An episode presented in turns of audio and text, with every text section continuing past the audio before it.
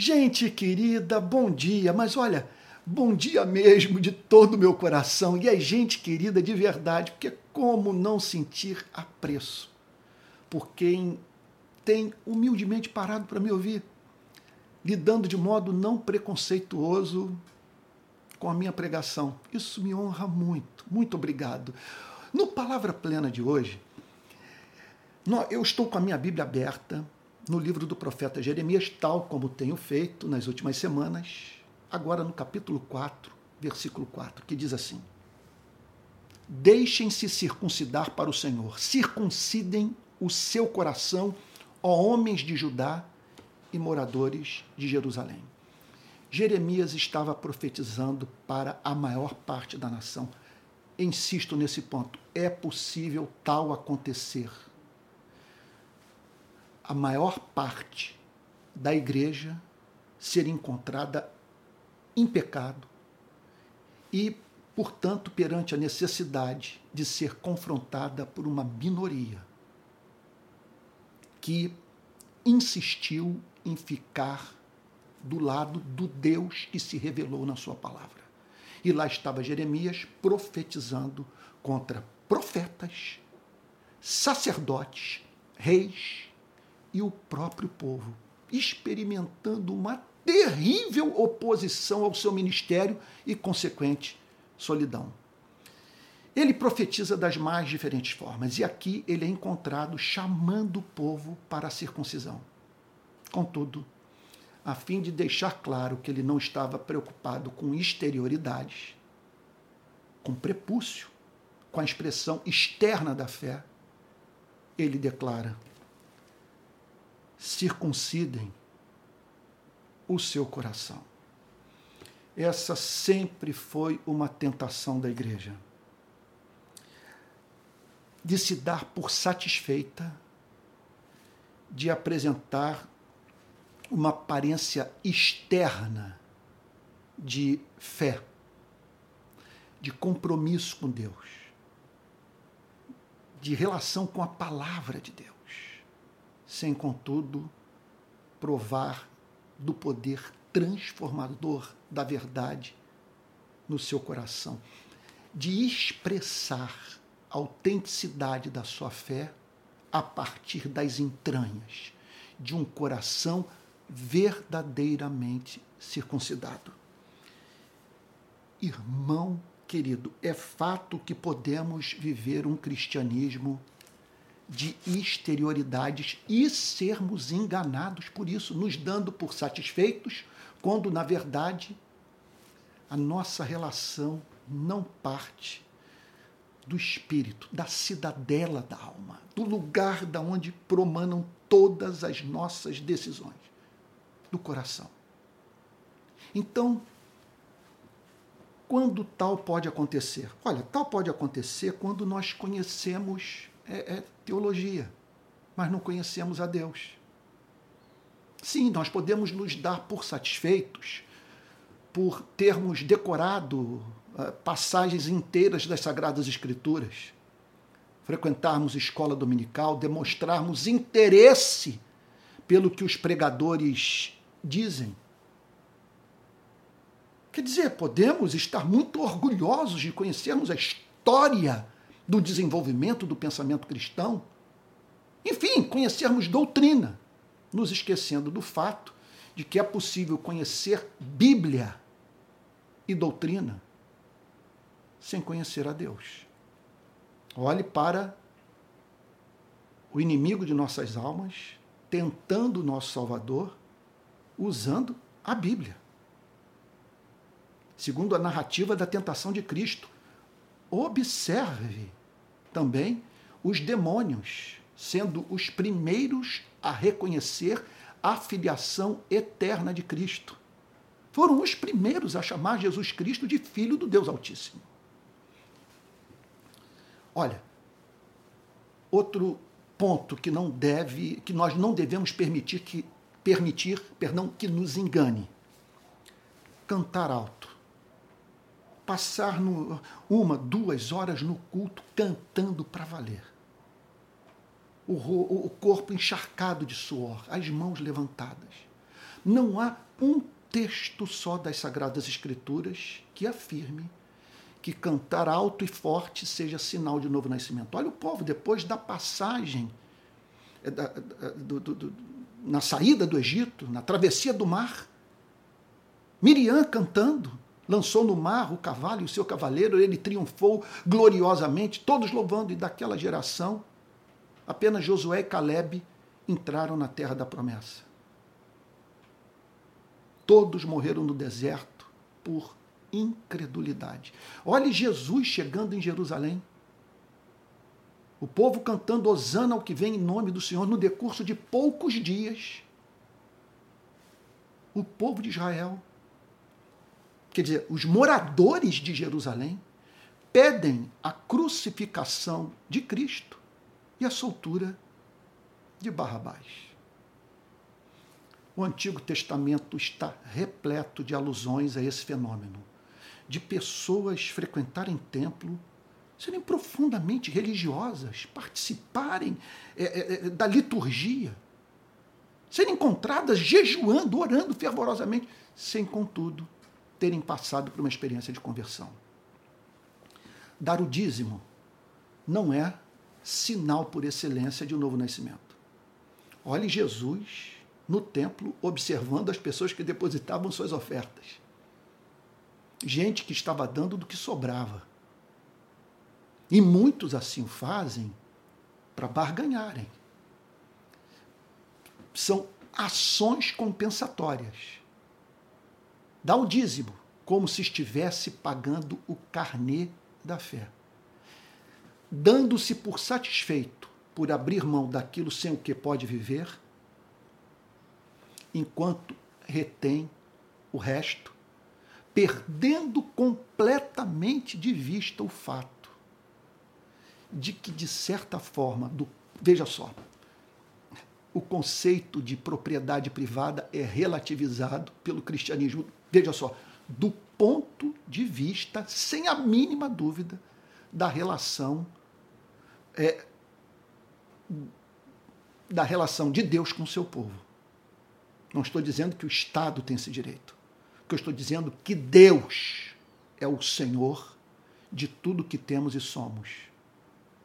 E que aquele que teve o coração circuncidado se vê como mordomo da riqueza divina, como administrador dos bens de Deus, que se vê, portanto, apenas administrando aquilo que lhe chegou às mãos por pura graça. Não apenas o dízimo, mas a totalidade da sua vida. Então, é possível dar o dízimo sem ter nascido de novo. Sim, você pode dar por superstição. Você pode dar é, por barganha, por julgar que com isso as janelas do céu vão se abrir, sem que a motivação seja o amor. Ter dons espirituais, exterioridade. Olha lá Saul profetizando, Judas operando milagres. Jesus dizendo que no final dos tempos muitos chegarão dizendo que operaram milagres em seu nome. E tudo isso para ouvirem: nunca eu os conheci. Nunca. Então, ter dom não é sinal por excelência de novo nascimento, da presença de um coração regenerado. Outro ponto: orar, até mesmo orar, que é, sem a mínima dúvida, importante exercício da fé autêntica, contudo, contudo, nos ensinado pelas escrituras sagradas como algo que pode estar presente em grande extensão, veja só, com muito investimento de tempo na vida de não regenerados, de pessoas que não nasceram de novo. Os fariseus jejuavam duas vezes por semana, oravam para valer. Impressionante isso. Os demônios, olhe para os demônios, Senhor, permita-nos entrar nessa manada de porcos. Isso é ou não é oração? E tiveram, inclusive, o seu pedido aceito por Cristo. Então, passar uma noite inteira de joelhos orando, até mesmo, vamos pensar nessa extravagância, numa vigília, olha, não é sinal de um novo nascimento. Isso tem um amplo testemunho das Sagradas Escrituras de gente, por exemplo, que levanta mãos sujas de sangue na direção do Criador. ser conservador, defender a moral evangélica, não é sinal por excelência de novo nascimento. Os fariseus eram profundamente é, é, conservadores. Qualquer estudante da história do farisaísmo sabe que o movimento surge na perspectiva de manter Israel apegado à lei, a fim de que Deus não julgasse novamente seu povo por desobediência. E aquela, e aquela cultura, portanto, conservadora, acabou se transformando na espécie de atividade religiosa mais combatida por Cristo, a ponto de Jesus dizer o seguinte: vocês põem pesos insuportáveis sobre os ombros das pessoas, que tornam sua vida inviável, que as neurotiza e fazem que, no fundo, no fundo, no fundo, eu, eu, eu tomo liberdade para interpretar assim, que é o sentido lógico do que Jesus fala, ressentidas com Deus. Porque como que Deus pode ser tão severo assim com os seres humanos? E essa não é a suprema obra da força das trevas, fazer com que a instituição religiosa nos leve a confundir Deus com o diabo? Ora, você pode ser conservador porque isso lhe é interessante. Você odeia progressista, isso é bom para sua família, é bom para os seus negócios, isso garante sua reputação, abre espaço para você nas redes sociais, quando na verdade você defende valores que no fundo, no fundo, não pratica, que não acredita, ou que ainda que façam parte da sua vida, são mais fruto do seu apego à cultura conservadora do que ao evangelho de Jesus Cristo. Agora, ser progressista também, se preocupar com a causa da justiça, do necessitado, do que sofre violação de direito, não é sinal por excelência de novo nascimento. Porque pessoas podem ser encontradas dedicadas a essa essa espécie de atividade política sem terem nascido de novo, atividade humanitária. Podem ser movidas pelos mais diferentes interesses, até mesmo por ódio aos detentores do poder econômico, do poder político, colocando-os todos no mesmo saco, não vendo a possibilidade da graça comum ou até mesmo da graça especial atuar na vida dessa gente. Movida então por puro preconceito, por puro ódio, por pura inveja de classe. Isso tudo pode acontecer. Você ser progressista e amar mais o progressismo do que o evangelho, a ponto de você ser encontrado relativizando aquilo que o evangelho conserva, aquilo que o evangelho mantém, que o evangelho não negocia. Outro ponto também, você é, é parar de fumar, beber, usar drogas, é, evitar sexo fora do casamento, que, olha, não são sinais de novo nascimento, por excelência. Sim, você olha, olha Jesus dizendo que muitos dos que nasceram de novo, e essa é uma tendência, sabe, presente na vida de todos os seres humanos. Em geral, os seres humanos se comportam assim. Eles tratam bem aqueles que os tratam bem. Você já viu Jesus dizendo sobre isso? É impressionante. Ele simplesmente olha para pessoas que se davam por satisfeitas de viverem de uma determinada maneira. Veja só, que, que, que só fazia parte mesmo dos seus valores, da sua vida, da administração da sua existência, porque elas viam aquilo como interessante. Olha, eu li agora uh, uma, uma reportagem, li en passant, uma, uma reportagem sobre uma tendência hoje entre muitos jovens de não usar bebida alcoólica. Impressionante isso, muitos jovens olham para o álcool e dizem o seguinte: eu não quero perder o controle da minha vida, eu não quero destruir a minha saúde mediante o uso excessivo de álcool. E muitos tomaram até mesmo a decisão de se tornarem abstémios. Então há pessoas que evitam o sexo antes do casamento, evitam se embriagar, fumar, usar drogas. Veja só, sem terem nascido de novo. Não é necessário você nascer de novo para usar o cérebro e por amor próprio evitar aquilo que você julga que não vai lhe fazer bem. Então, quer dizer, não é esse o tipo de coisa que essencialmente o cristianismo demonstra preocupação, está preocupado. Veja, o cristianismo não está preocupado com moralidade, o cristianismo está preocupado com a relação da criatura com o Criador. A meta do cristianismo é homens e mulheres armando ardentemente a Deus. O sujeito pode ser, portanto, abstêmio, fugir do uso de drogas, ser casto e não ter um pingo de amor por Jesus. Outro ponto que eu poderia chamar de mera exterioridade, eu já até mencionei ele aqui, ano passando, é tratar bem aqueles que nos tratam bem.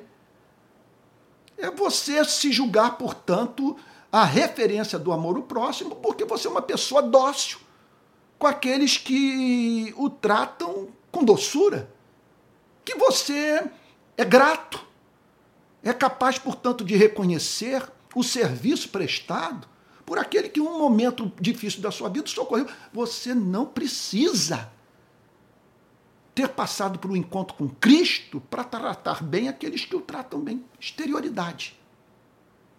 Bom, talvez você esteja exasperado dizendo, Antônio, você botou o sarrafo muito alto. Você está dizendo, portanto, conhecer teologia, cantar alto, dar dízimo, ter dons, orar, ser conservador ou ser progressista, parar de fumar, beber, usar drogas, transar, é, tratar bem os que tratam bem, que nada disso é sinônimo de, de novo nascimento. Então, quando que o, podemos dizer que ocorreu um novo nascimento? Uma obra de regeneração, que uma pessoa realmente nasceu de novo. Olha, usando a terminologia da circuncisão, Paulo dá uma resposta extraordinária na carta aos Gálatas. Olha lá, vamos lá. Carta aos Gálatas, capítulo 5, versículo 6, ele diz assim: Porque em Cristo Jesus nem a circuncisão, nem a incircuncisão tem valor algum, mas a fé que atua pelo amor. Então lá estava o sujeito, fez a circuncisão, pênis sangrando, perna aberta, dor, olhando para os céus e dizendo: Senhor, agora sim, fiz a sua vontade, as maldições estão quebradas, o Senhor haverá de ouvir a minha voz. Olha para esse sangue todo, fui circuncidado.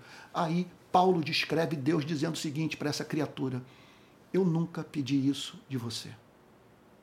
O que eu peço é fé que atua pelo amor. Aqui, sim, nós nos deparamos com a circuncisão do coração e que qualifica todas as demais obras. O conhecimento teológico, os dons, o cantar para valer, o orar. Sabe? Fé que atua pelo amor. Ou seja, o que é, em que consiste a circuncisão do coração? Olha Paulo dizendo, isso tem valor. Isso é sinal de novo nascimento. Crer no amor de Deus revelado na cruz. Fé. Confiar que Deus perdoa os nossos pecados, porque Jesus Cristo derramou seu sangue na cruz pelo pecador. Fé. E porque eu estou e porque essa fé me torna tão encantado com o amor gracioso de Deus, eu respondo à sua revelação com amor amando a Ele e a tudo que Ele ama. Fé que atua pelo amor. A coisa é muito clara. É muito simples. Essa é a circuncisão do coração. Crer que Ele é bom e refletir a bondade dele em minha vida. Vamos orar? Pai Santo. Queremos fazer uma oração simples de poucos segundos.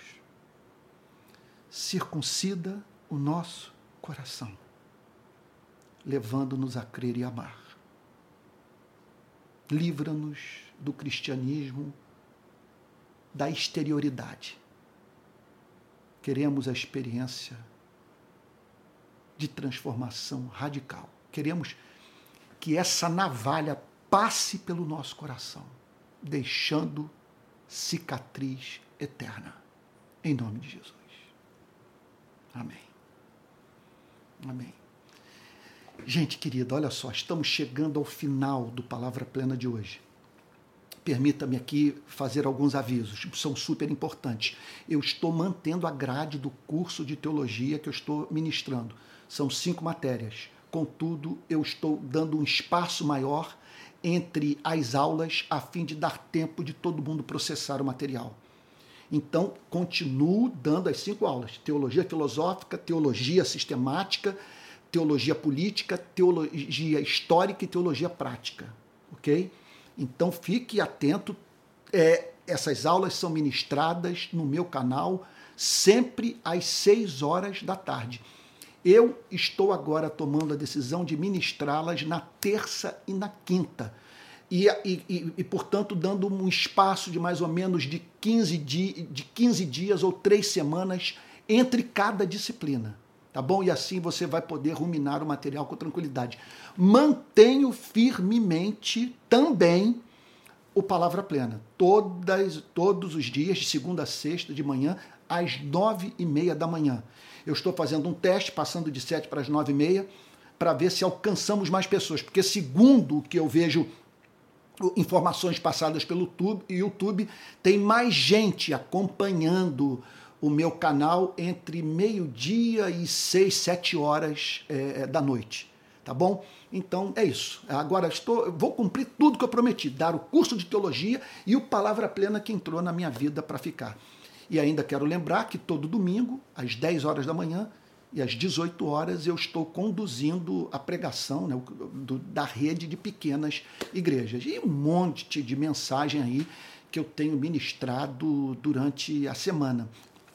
Peço que, se for possível, que você divulgue é, um texto que eu redigi intitulado é, O que Creio sobre a Bíblia que apresenta o meu ponto de vista sobre a inspiração das Sagradas Escrituras e divulgue também 10 iniquidades presentes nas igrejas do nosso país. É um vídeo que eu postei semana passada, tá bom? Que teve uma boa repercussão.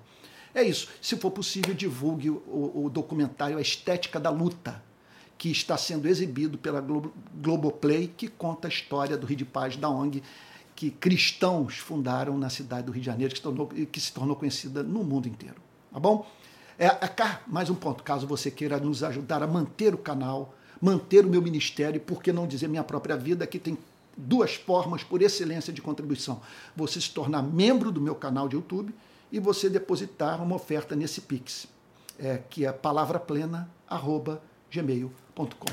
Que Deus o abençoe e o guarde. E até o próximo Palavra Plena.